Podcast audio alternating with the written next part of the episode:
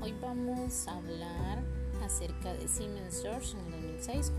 conociendo el conocimiento desde la página 67 hasta la 98 en el capítulo número 2 que dice cambios e implicaciones hacia la aplicación.